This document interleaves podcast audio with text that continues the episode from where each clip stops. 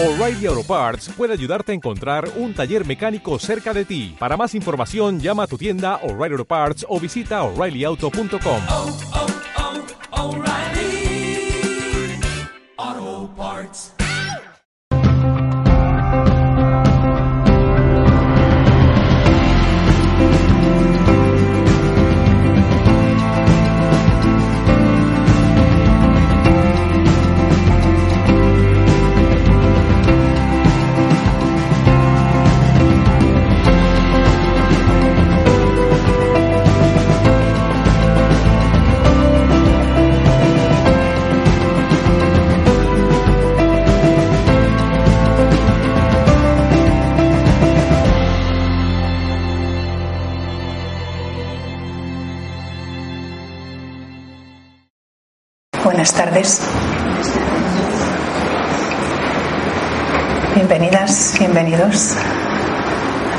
que estáis aquí los que estáis en vuestra casa también. Vamos a tener un momento de silencio, de quietud. Un momento, aunque ya estabais en silencio y es de agradecer también, pero que sea un momento de silencio y quietud conscientes habiendo dejado a un lado todo lo que hemos hecho hoy, centrándonos aquí en este momento. Si alguien aún tiene el teléfono en marcha, le pediría que lo desconectara, por favor.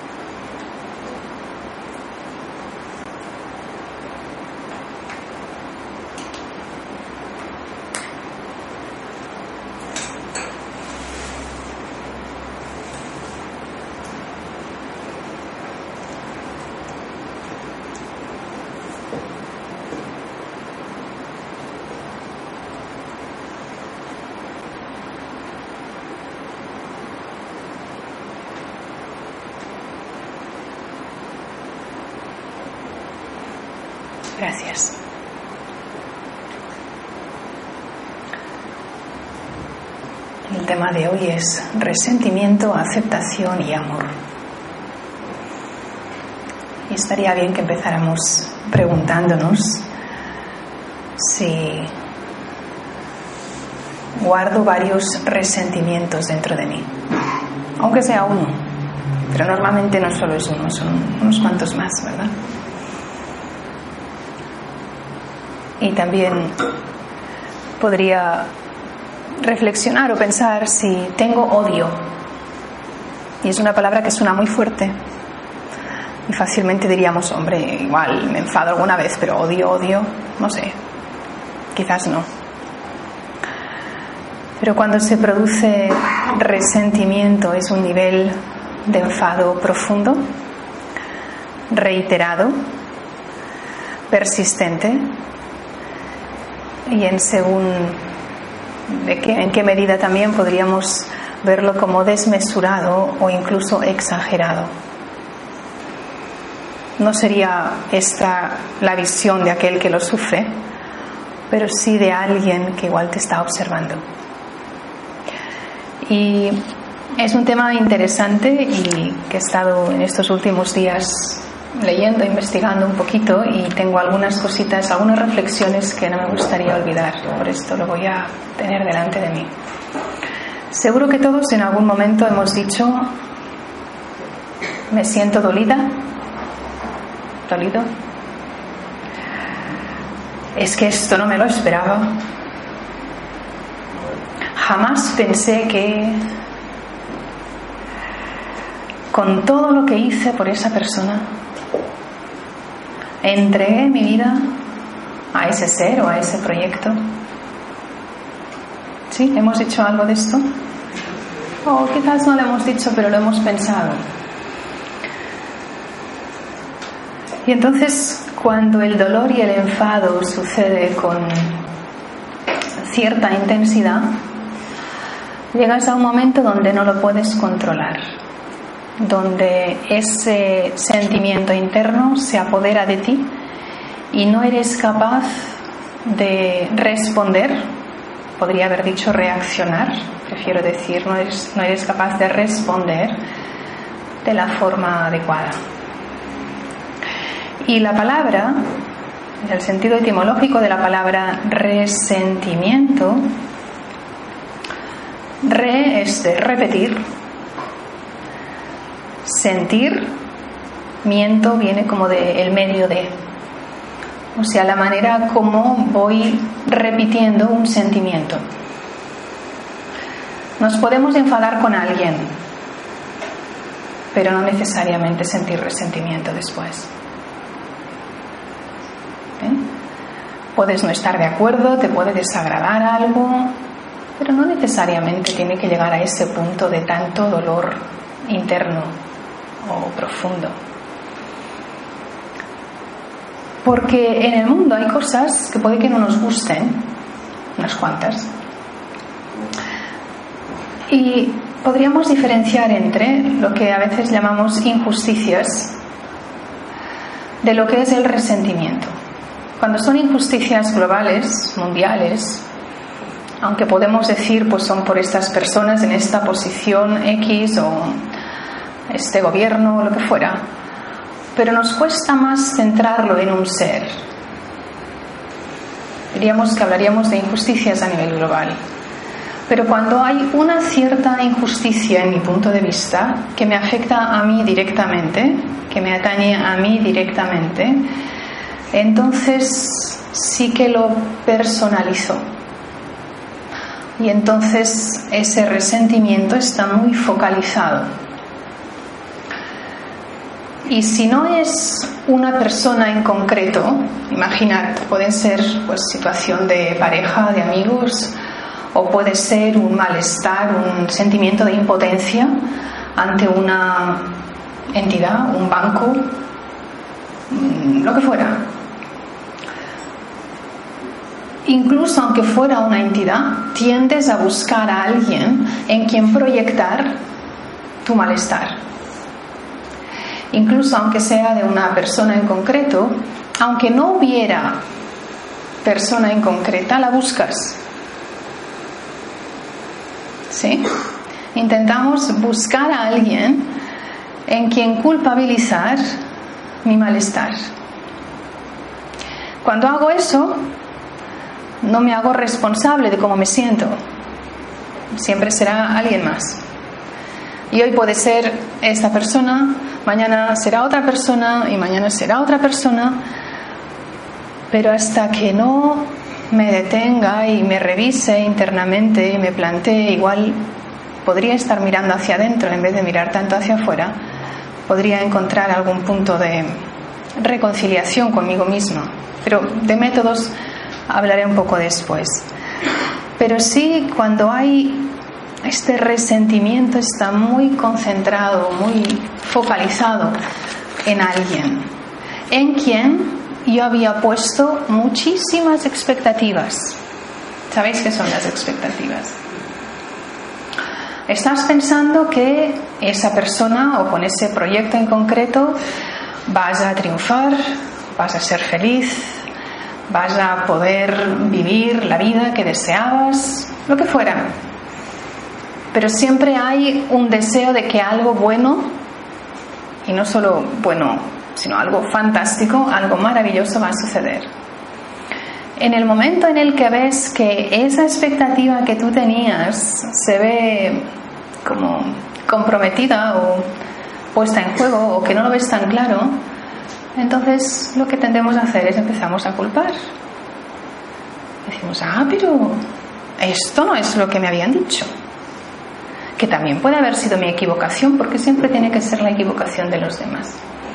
Pero cuando hay ese malestar reiterado y profundo y con un gran dolor, ahí tenemos ese sentido de resentimiento. Cuando algo te duele muy profundamente, Para entenderlo mejor, podríamos cada uno visualizar alguna situación en la que nos hayamos sentido así y observarnos, no volver a recordar la situación, ahora no se trata de eso, sino observarme cómo me he sentido en esos momentos, cuál ha sido mi vivencia en ese momento. Cuando hay resentimiento estoy haciendo referencia al pasado. ¿O es posible tener resentimiento hacia el futuro? ¿Verdad que no? Estamos anclados al pasado. Y si vivo anclada al pasado, sea cual haya sido ese pasado, no voy a poder vivir con ilusión, con esperanza hacia el futuro. No es posible porque vendrá una situación y pensaré, ah, ves, no, sí, pasará otra vez como eso, y venga, y otra vez, y otra vez. Porque, no sé si os pasa a vosotros, pero a mí me ha pasado alguna vez, algo que parece que ya no lo recuerdes. Parece que eso ya no lo recuerdo, ya no está en mi pensamiento. Ocurre algo que es como si volviera a apretar un botón que activara algo vivido en el pasado y de repente se desencadena eso y vuelves a sentirlo como si lo estuvieras viviendo en ese momento. Eso ya pasó, ya no forma parte de tu vida, de tu realidad en el presente. Pero ocurre algo nuevo con esa misma persona o con una situación parecida y te hace emerger algo que no lo había transformado. Porque si lo hubiera transformado no aparecería o aparecería como un recuerdo del pasado, pero no con dolor. Podemos recordar cosas del pasado, cosas preciosas que nos han ocurrido, igual cosas no tan agradables, pero las recuerdas. Y ya, no, tendría por qué estar asociado eso a un sentimiento profundo y doloroso. Si lo está, no pasa nada observarlo tampoco pero eso lo que me hace pensar es que hay algo que no logré solucionar. Y como la vida nos mantiene tan ocupados y pasamos por cosas, pero la vida sigue, decimos, ¿no? Y venga, y esto, y lo otro, y tal, y responsabilidades, y tareas, y acciones, y cursos, y cosas, ¿no?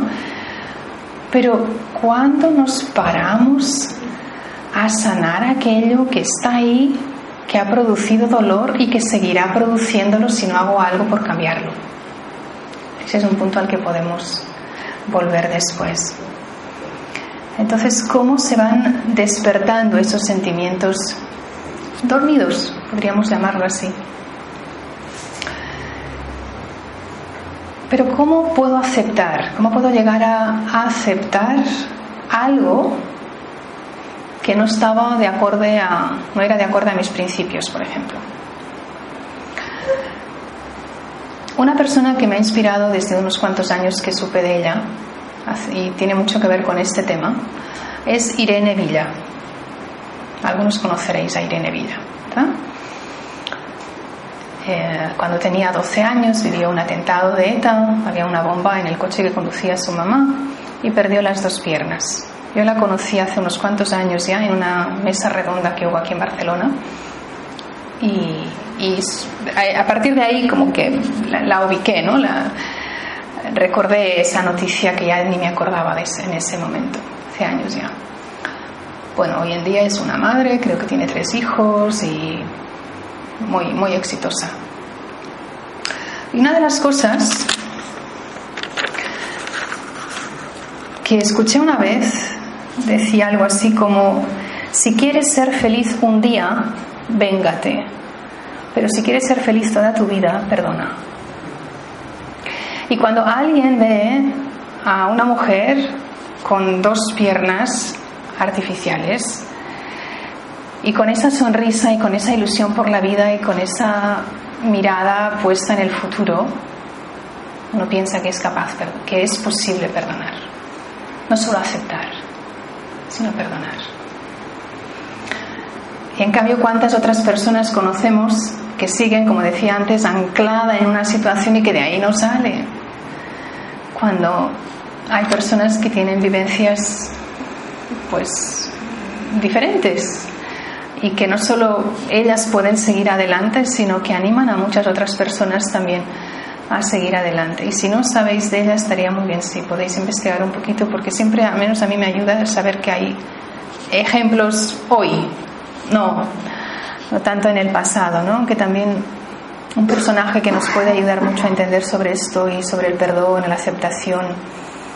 Alguien en quien estoy pensando es Nelson Mandela. ¿Verdad? Y Nelson Mandela, cuando salió de la cárcel, um, dijo algo así como, si no soy capaz de dejar aquí, en la cárcel, el odio y el resentimiento, voy a seguir siendo prisionero toda mi vida. Entonces, situaciones, y hay tantísimas situaciones de mucho dolor que uno podría haber tenido motivos, porque además decimos esto, es que tengo motivos, como para seguir viviendo con ese dolor. Y cuando ves personas así que dices, no, yo lo que quiero desde ahora en adelante es ser feliz. Yo lo que quiero es vivir. Y uno no puede vivir con lo que significa la palabra vivir si no es con, con una visión distinta y nos podemos acordar de cosas del pasado, pero no con dolor. Y ahí es ese punto en el que la meditación nos ayuda a separar lo que es la persona de los hechos que realiza una persona. O sea, que alguien haya actuado mal conmigo, puede que no me haya gustado esa actitud de esa persona hacia mí. ¿Sí? Pero no tengo por qué decir esa persona es así. Esa persona en ese momento cometió un asesinato, mm, me hizo sufrir, mm, lo que fuera, ¿vale? Pero puedo llegar a separar los hechos de las personas. Si no fuera por esto, personas como Irene Vida, que he comentado, no sería capaz de perdonar. ¿Se entiende lo que estoy diciendo? Aunque en ese momento cuando lo estés viviendo o lo estás viviendo te parece como lo más gordo del mundo y que te parece hasta lógico que te duela. Este es el entendimiento humano. La lógica humana dice que, bueno, pues me ha pasado cosas y por tanto es lógico sufrir. Pero según va pasando el tiempo, puedes reconsiderar eso. Puedes decir, vale, esto es lo que ha pasado, o lo que pasó, ¿cómo me siento yo? ¿Cómo, ¿Cómo me siento? ¿En qué momento me encuentro? ¿Qué, ¿Cuál fue el resultado de ese dolor? Porque estamos hablando, estoy hablando a nivel emocional, pero todo tiene su consecuencia a nivel físico. ¿Cómo estamos perjudicando nuestro cuerpo, la salud de nuestro cuerpo? Precisamente el tema del resentimiento, el rencor, como primos hermanos, tiene mucho que ver en enfermedades que estamos escuchando cada día. Por no haber superado algo, por haberte quedado con eso dentro y, crecer con eso y no llegarlo a solucionar.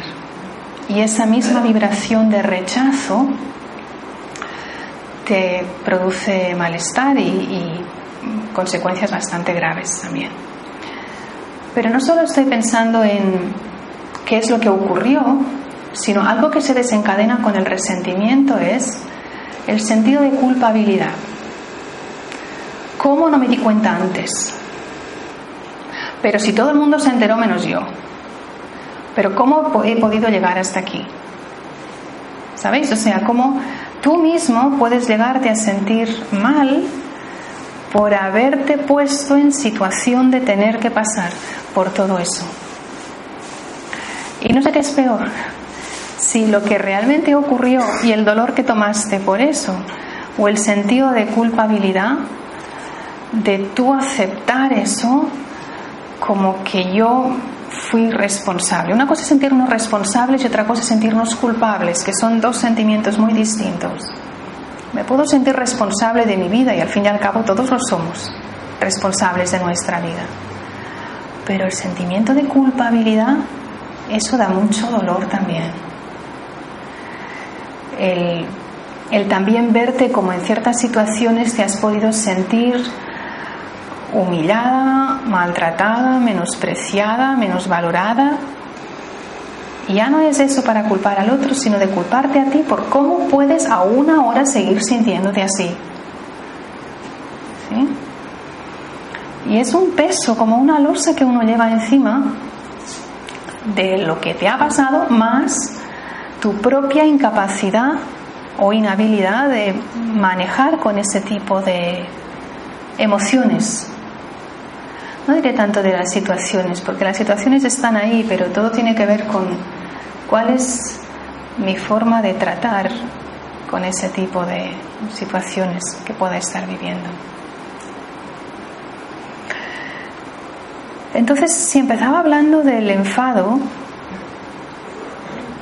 y creo que todos nos enfadamos alguna vez, ¿sí? Podemos llamarlo enfado, molestia, incomodidad, um, a veces se expresa como impaciencia. Cuando inicia, puedes darte cuenta o no. Pero si eso va creciendo, va creciendo, llega un punto que esa ira pasa al odio y es incontrolable. Y después dices cosas que luego te arrepientes, o imagínate que incluso hagas cosas por las que luego te tengas que arrepentir, pero ya es demasiado tarde.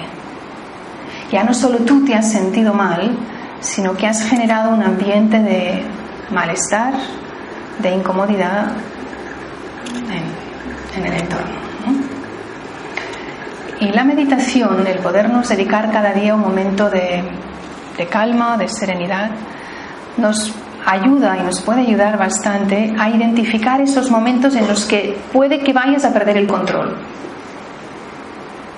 Podéis veros a vosotros mismos en ese momento, o sea, llega un momento que es controlable, pero llega un momento que ya pasó, ya está, ya se te ha ido de las manos. ¿Y entonces qué hago? Posiblemente tenga mis momentos de reflexión, pero ya será después de... Pero entonces, lo que es muy sano es poder mm, tener esta actitud como de observadores de nosotros mismos y ver cómo puedo llegar a observarme de manera que observo, me doy cuenta de que, de que me he enfadado, de que algo no me ha gustado, de que por lo que fuera eso no va conmigo, pero al mismo tiempo aceptar que está bien. Porque si me enfado y además me enfado porque me enfado, es un enfado sobre enfado. Pero el aceptar de que hay cosas que no me gustan, no pasa nada. Está bien. Puedes tener una opinión distinta de la mía y no pasa nada. Podemos estar de acuerdo en que estamos en desacuerdo y tan felices. Pero la cuestión surge cuando yo quiero mostrar que mi opinión es la opinión y tú también. Eso es justamente lo que hacen saltar chispas. Pero si soy capaz de expresar mi opinión como una forma de, de ver las cosas y la otra también, y está bien. Nos puede ayudar bastante a, este, esta fase como de reconciliación el aceptar que está bien. Y lo que digo quizás mm, puede que no, no siempre lo podamos entender de esta forma sana. Yo diría que es una forma sana el decir todo lo que me ha pasado está bien. Igual no lo pienso así, igual no lo he visto así, quizás aún me produce dolor, pero el sentir está bien.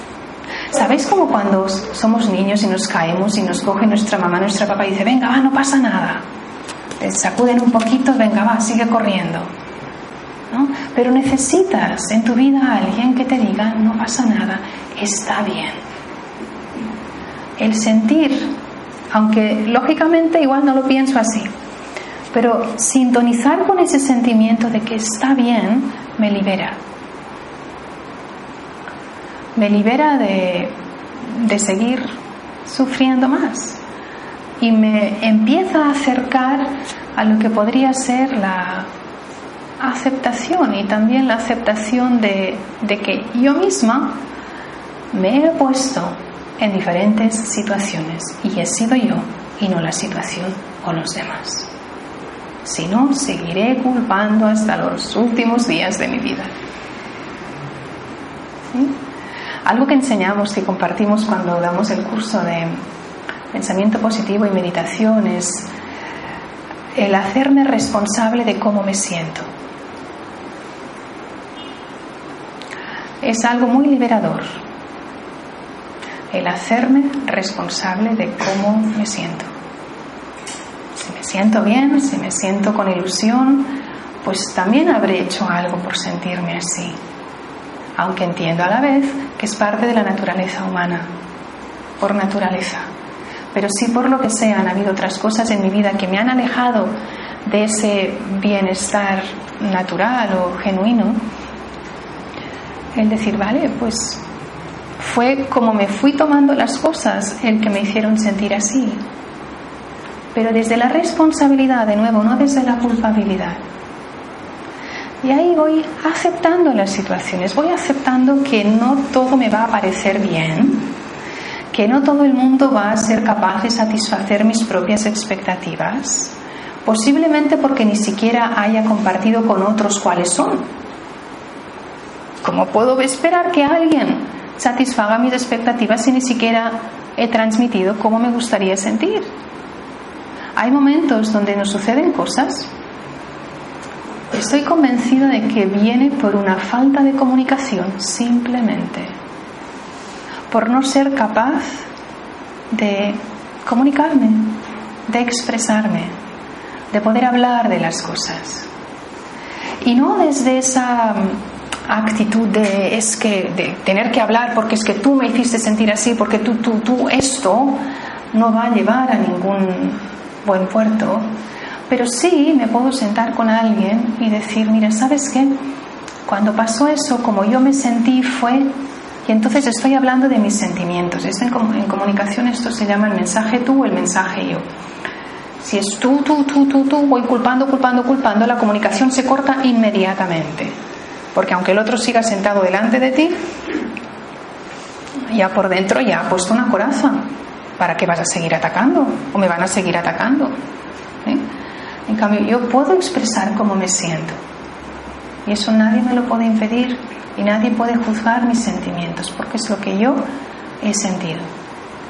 Y entonces, en el momento que considero que ya mm, el nivel de no aceptación en ese momento ya ha bajado y ya lo puedo dialogar, porque es cierto, he hecho una, sí, una valoración o reflexión sobre eso, lo puedo compartir con otra persona. Así que puede haber muchos motivos, pero la falta de entendimiento y que puede llegar a arrastrar con el tiempo muchas otras cosas puede tener que ver con no abrirme lo suficiente, no expresar como, me gustaría sentirme. Y también estar abierta para ver cómo le gustaría al otro sentirse. Porque estoy hablando de mí, pero y aquellas situaciones en las que otros han creado resentimiento debido a mí. También está bien reflexionar en esto, qué es lo que ha habido, por lo que otras personas puede que hayan sentido algo no muy grato por parte de mí. Y si me doy cuenta de eso, puede que no lo sepa, pero si me doy cuenta de esto, también está bien ser yo la que inicie una conversación. A ver, pues mira, en primer lugar, pues lo siento, pero no decir lo siento, porque con mucha facilidad podemos decir lo siento, perdóname, ta, ta, ta. pero tiene que salir de dentro, si no, mejor no lo digas. Y además se nota. Las palabras tienen que, deberían de tener que ver con aquello que estoy sintiendo. Entonces, ¿qué podría hacer para no seguir acumulando más? Para no seguir acumulando más resentimiento, no perder el control, como decía antes, llegar a ese punto en el que puede algo no parecerme bien, pero sigo teniendo control de cómo manejo esa emoción en ese momento. Entender que nadie es perfecto. Y en alguna ocasión seguro que hemos idealizado a alguien. ¿Sí? Y entonces el día que ese alguien rompe un plato, por decirlo suave, se me cae el sueño al suelo. Entonces, podemos intentar ser mejores, pero perfectos. Con la meditación sí que uno de los objetivos es ir llegando a un proceso de transformación con el entendimiento del conocimiento espiritual, que podamos llegar a ser mejores, eso es lo que pretendemos. Pero del punto de hoy a donde puedo llegar hay una distancia.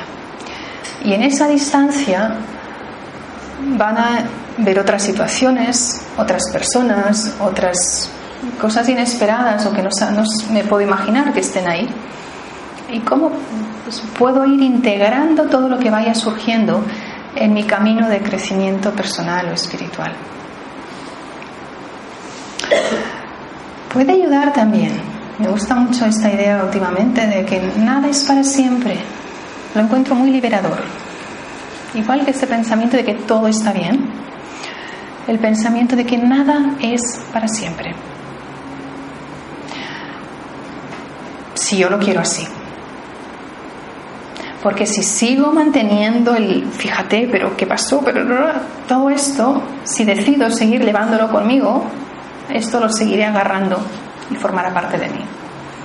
Pero si decido que nada es para siempre y que pues, me gusta ver las olas en el mar. Las olas van y vienen. Y cuando vuelve a venir no es la misma agua, es otra. Y no me puedo agarrar a una de ellas porque es agua. Pues las cosas yo las puedo agarrar y mantener ahí en mi vida o las puedo dejar ir, soltar. Y todo esto da un sentimiento como de, de liberación. Pero cuando te agarras a algo o a alguien, una y otra vez ese pensamiento negativo te hará sufrir.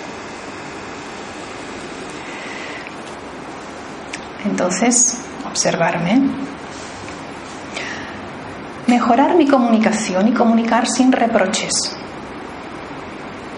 ¿Mm? Comunicar, pero sin culpar, sin acusar. Aquí también la reflexión podría ser más interna o más profunda. ¿Cómo me comunico conmigo misma? Puede parecer un tanto extraña la pregunta, ¿no? Pero la forma como me comunico con los demás seguro que tiene que ver en la forma como me trato a mí. ¿Qué pensáis? Igual soy muy dura conmigo. ¿Cómo no voy a ser dura con los demás si no sé otra manera de, de expresarme, de comunicarme? Y entender que no todos me van a ofrecer lo que a mí me gustaría. Justamente no. Pero tiene también su gracia, porque solo así puedo aprender. Ahora imagina que en la vida todo aquello que yo deseo vaya sucediendo. Hay personas que les sucede durante un tiempo de su vida, no para siempre. Pero si todo lo que tú desearas, no solo de cosas físicas, estoy pensando también en, uh, en cómo sentirte con los demás, en cómo los demás te pueden apreciar, valorar, etcétera, etcétera. Si todo lo que tú puedes pensar que, está, que sería lo mejor te sucediera, ¿cómo crecerías? ¿Cómo podrías mmm, madurar o crecer como persona? Si todo fuera como tú pensabas que tendría que ser como esto que se dice que amar a los que te aman, pues la verdad tampoco tiene mucha gracia, pero amar a aquellos que justamente te difaman, ahí es donde tiene nota. Pero si no...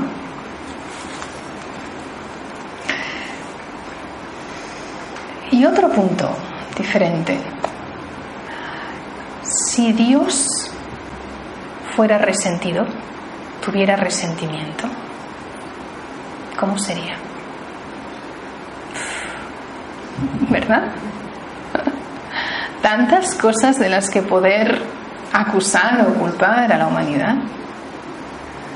Y en cambio, cuando hay situaciones así, pues de pues, como muy fuertes y inimaginables muchas veces. Y aún así ves esas personas que con ese amor por, por Dios, por la energía suprema, o da igual como se le quiera llamar, eso es también a la vez como muy liberador. Entonces, desde ese punto de vista de alguien, alguien, una energía que pudiera o que puedo sentir, que está siempre amando, no importa el qué, yo pienso que de ahí tengo mucho que aprender. Entonces, por una parte el sentimiento, el aceptar lo que sea que haya ocurrido hasta ahora a mí misma, las situaciones, y llegar a ese punto en el que no solo aceptas, sino que amas. Porque puedo aceptar algo o a alguien, pero no amar todavía. Sobre todo cuando ha habido algo fuerte, es todo como un paso y necesitamos tiempo para sanarnos. Cuando hablo de aceptar no es aguantar, se confunden ambos términos. Si digo, no, todo lo que he tenido que aguantar, ahí no estoy aceptando. Estoy recordando aquello que me ha producido dolor intenso y me ha llevado al rencor y al resentimiento. Pero ¿cómo puedo cambiar el aguantar con el aceptar? Se, ve el matiz que es distinto. Puedo pasarme toda la vida diciendo, uff, todo lo que he tenido que aguantar, uff, no sé si todavía es, uff. Eso no libera, eso te da pesar.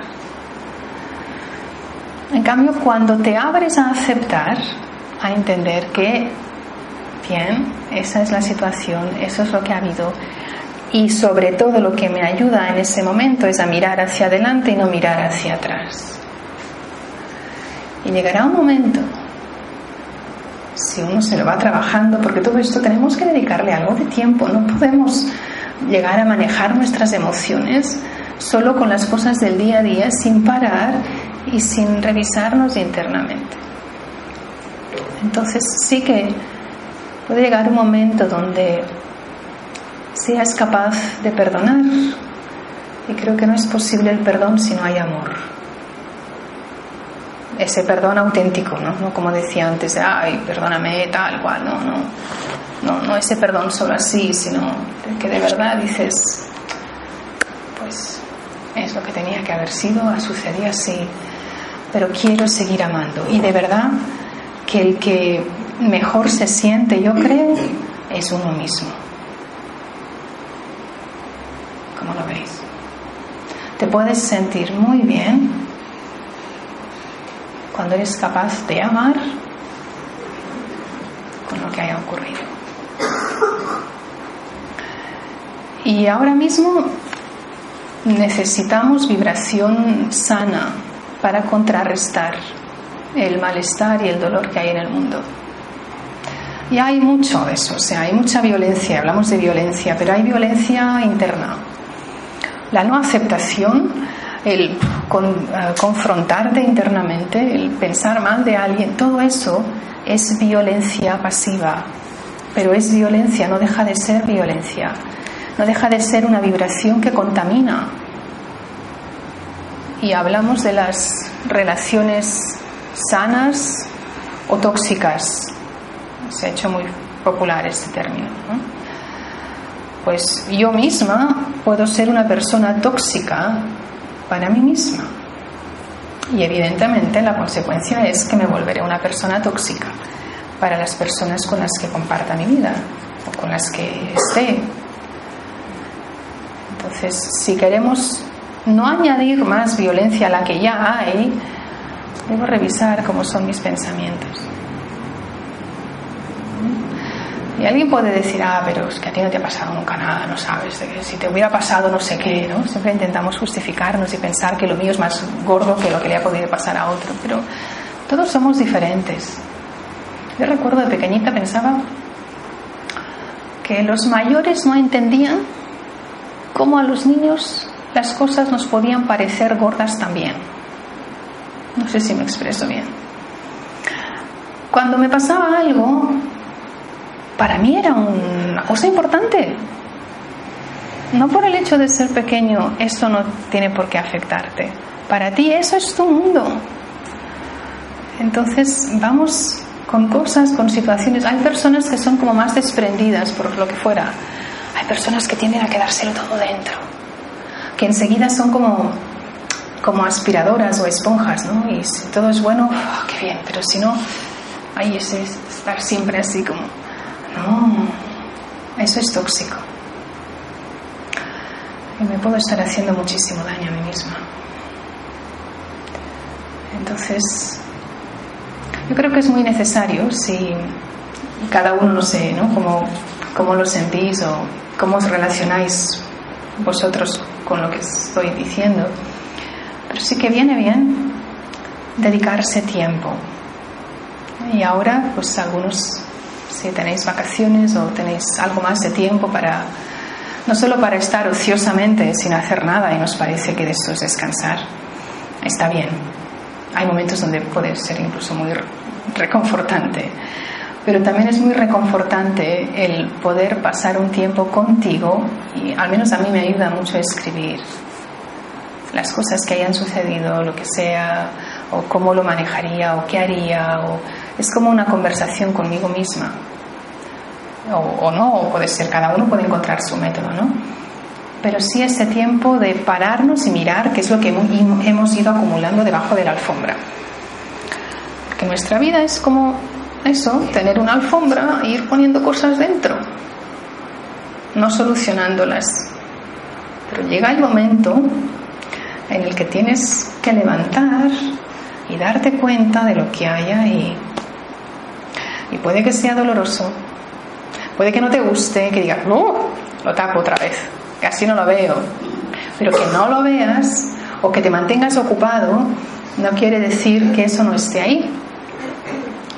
Y también una tendencia bastante común es el evadir de lo que tenemos que hacer. O posponer, sí, sí, ya lo haré, ya lo haré.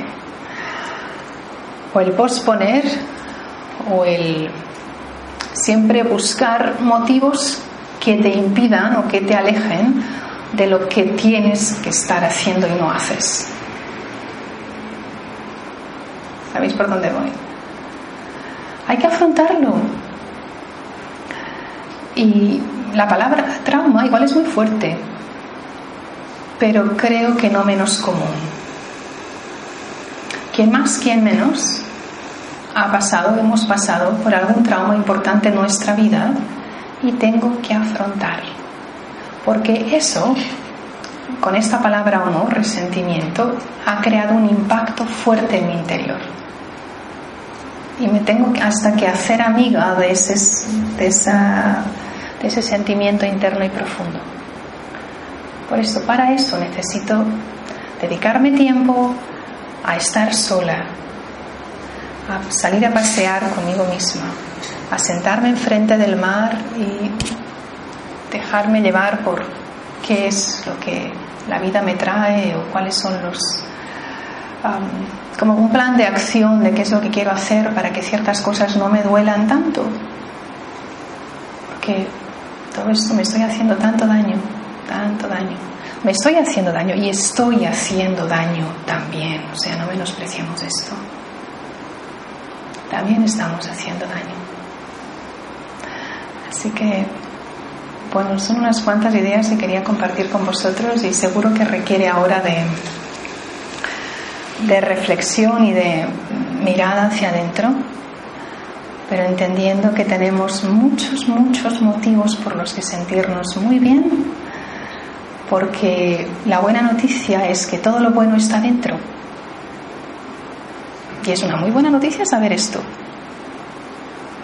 que lo he sentido, seguro que lo hemos sentido en momentos, pero si lo queremos sentir más, momentos de interiorización, centramiento, meditación, como sea que lo queráis llamar, me pueden ayudar a encontrar ese espacio de sosiego de reconciliación, de amor y de, de sanación, de perdón.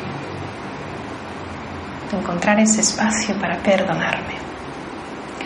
Porque somos grandes seres, seres muy, muy únicos, muy especiales. ¿O no? Muy especiales, cada uno es un ser muy especial. Y tenemos que saber por qué somos especiales. ¿Qué es lo que me hace especial? ¿Qué es lo que me hace único? Y pensar así es fomentar la autoestima, que es clave para este proceso de aceptación y de amor. Clave. Y es muy fino el, pasar, el hilo de pasar entre la autoestima y la arrogancia. Pero se puede ver la diferencia. No solo por lo que uno dice, sino por la vibración que transmite. Se puede saber cuando algo es arrogancia o, no lo es. Pero para mí lo que te mantiene, me mantiene este punto de autoestima es cuando hay al mismo tiempo la humildad que permite al ser seguir aprendiendo. Si ya me encierro, ya no aprendo, ya no crezco, ya no me transformo. Y en esta mirada interna, en este tiempo de reflexión que nos podemos dedicar, no hagamos esa reflexión solos, desde una soledad triste mm, que te conecta de nuevo con el dolor. Puedo hacer esa mirada hacia adentro sintiendo la mejor compañía, la mejor energía a mi lado y que no lo estoy haciendo sola. Es muy gratificante también podernos abrir a esta experiencia y sentir que estamos colaborando en esparcir lo que Gandhi llamaba ahimsa, que es no violencia. Se puede expresar de tantas formas. Incluso hay pequeños hechos, pero igual es mi propio juicio, no lo sé. Pero solo el hecho de mover una silla, por ejemplo, ¿no? Puedo mover la silla o puedo... O esto lo puedo dejar aquí. ¿Entendéis? O sea, es, es como todo lo que está dentro sale en las cosas más cotidianas. Y si sale en lo más cotidiano, en lo más profundo, también se expresa. Somos libros abiertos. Y lo que está dentro es lo que transmito.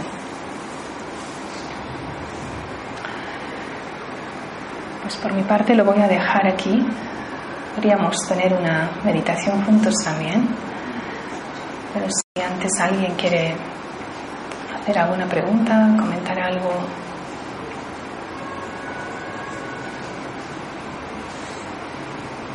De los que están online.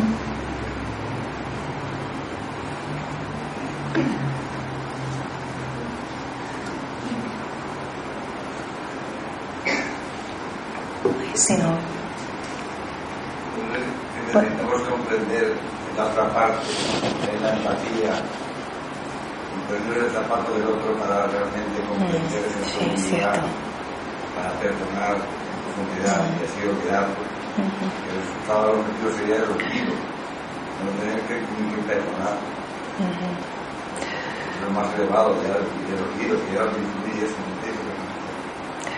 Voy a repetirlo para los que están online.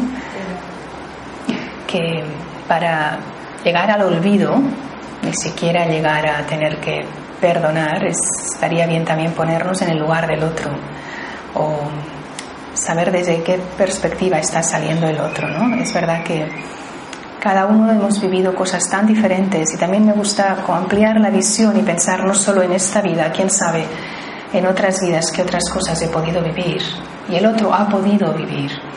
Y cuando alguien lo que ha ido viviendo, por ejemplo, han sido situaciones de agresividad, eso es lo que va a replicar después también, porque no ha vivido otra manera, ¿no? Alguien una vez me decía, es que no, no sé lo que es una familia. Entonces, claro, yo sé lo que es una familia, pero alguien puede no saber lo que es una familia. Entonces estamos partiendo de, de vivencias internas tan distintas que el intentar entender de dónde viene el otro, puede ayudar también en este proceso de sanación, es cierto. Por un lado, hay una pregunta que, dice, ¿cómo podemos aceptar? Y por otro lado, hay una sugerencia de que cómo podríamos llevar adelante una meditación sanadora entre el resentimiento y la paz o el perdón. Una que cómo podemos aceptar y una meditación sanadora entre la paz, El resentimiento y la paz o el perdón. el resentimiento, la paz o el perdón. ¿Cómo podemos aceptar? Es lo que estaba intentando expresar antes, el, el entender que nadie es perfecto, el entender que igual he puesto demasiadas expectativas sobre la cabeza de alguien, el ver que esa es la situación en la que me ponía en la mejor situación para aprender lo que tenía que aprender y algo curioso, al menos es mi experiencia, no sé si la vuestra, cuando piensas tal persona me está poniendo a prueba en X, lo que sea, y no lo manejas eso, irás a otro lugar y te encontrarás con otra persona que te estará poniendo a prueba en X tema. Y si no aprendes la lección, te seguirás encontrando personas en tu vida que te harán que aprendas esa lección. Cuando me di cuenta de esto, yo he vivido unos cuantos años en Valencia, he vivido aquí, y recuerdo cuando llegué de Valencia, a nivel de trabajo, a nivel de personas con las que estaba, podía identificar, ¿no? Tal persona me pone a prueba de esto, tal persona... Y aquí identifiqué otras personas que me ponían a prueba exactamente de lo mismo. Y entonces pensé, ah, no era Pepito o Juanito, y no es este ni el otro. ¿Qué es lo que hay en mí? Que eso se expresa ante mí. ¿Qué es lo que yo no he sido capaz de tratar o de manejar? Y si no lo hago, seguirá habiendo personas en mi vida que me seguirán poniendo a prueba de lo mismo. Entonces, revisad porque veremos que no tiene que ver con A, con B o con C, sino en mi forma de tratar con A, B o C. Y el entender esto también ayuda a aceptar, pero no solo la situación, sino aceptarme a mí misma, con mis fortalezas, pero también con aquello que podría ser diferente y que sigue estando anclado en algo del pasado por ciertas formas de entender o de vivir.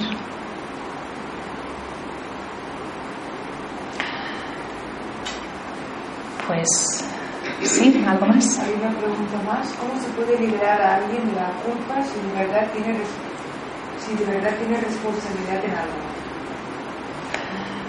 ¿Cómo liberar a alguien de la culpa si tiene responsabilidad en algo?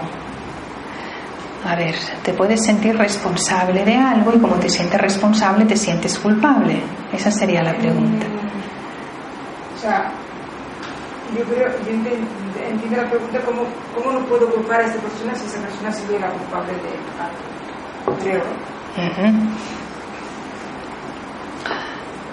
Pero ¿quién soy yo para decir que el otro es el culpable? ¿No? Es, es- es- sí, también es un hilo muy fino entre la responsabilidad y la culpabilidad. Y si pienso, tal persona es responsable de esto, por tanto, ese es el culpable. Cuando digo ese es el culpable, lo puedo decir con estas palabras o con otras, no hace falta que salga la palabra culpable, pero le hago objeto de mi sentimiento, lo que estoy haciendo es quitarme yo la responsabilidad y mi parte de trabajo que yo debería de estar haciendo y no hago. Y entonces hago que ese tome la responsabilidad de lo que yo no estoy haciendo o no voy a hacer.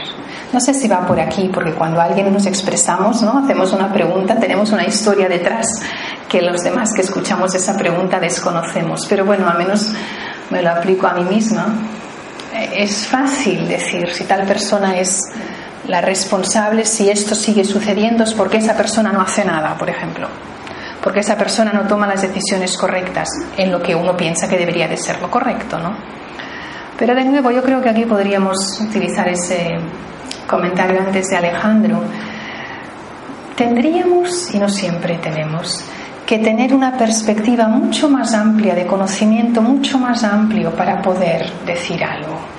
Es muy fácil por mi parte opinar acerca de algo cuando desconozco el entorno o el por qué esa persona dice lo que está diciendo. Alguien puede crear una opinión acerca de mí y desconoce qué otras cosas ya se han hecho. ¿no? Por ejemplo, pues hay una situación que resolver, quizás el otro no sabe qué es lo que se está haciendo para intentar solucionar eso y entonces le sigo haciendo culpable en vez de cooperar con buenos deseos para que entre todos lleguemos al punto de intentar solucionar algo. ¿no? Pero bueno, todo es así como dicho muy, muy en general, después cada uno tenemos que hacer nuestra reflexión más personal y, y individual y saber, yo creo que todos estamos de acuerdo en que lo que queremos es sentirnos bien y mejor. ¿Estáis de acuerdo con esto? Nos queremos sentir bien.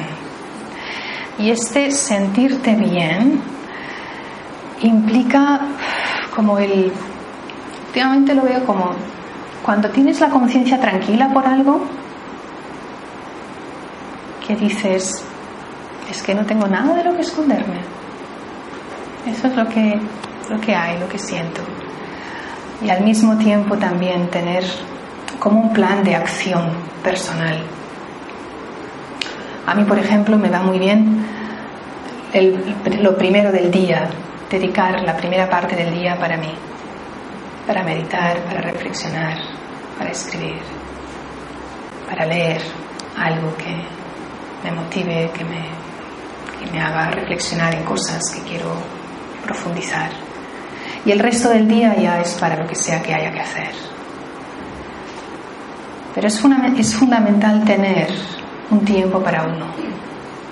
Es, pero básico, es muy clave es muy esencial. Si no es entrar directo a la acción y estamos todo el día haciendo cosas. Ayer lo decía en un grupo, estamos tan acostumbrados a hacer que estamos sentados aquí y parece que uno tenga que moverse porque no sabe estar sin hacer. No. El poder tener un tiempo para estar contigo tranquilamente. Un día estarás más concentrado, otro día no tanto, pero sea como sea, es un tiempo de cuando pasas tiempo con alguien, es que amas a esa persona.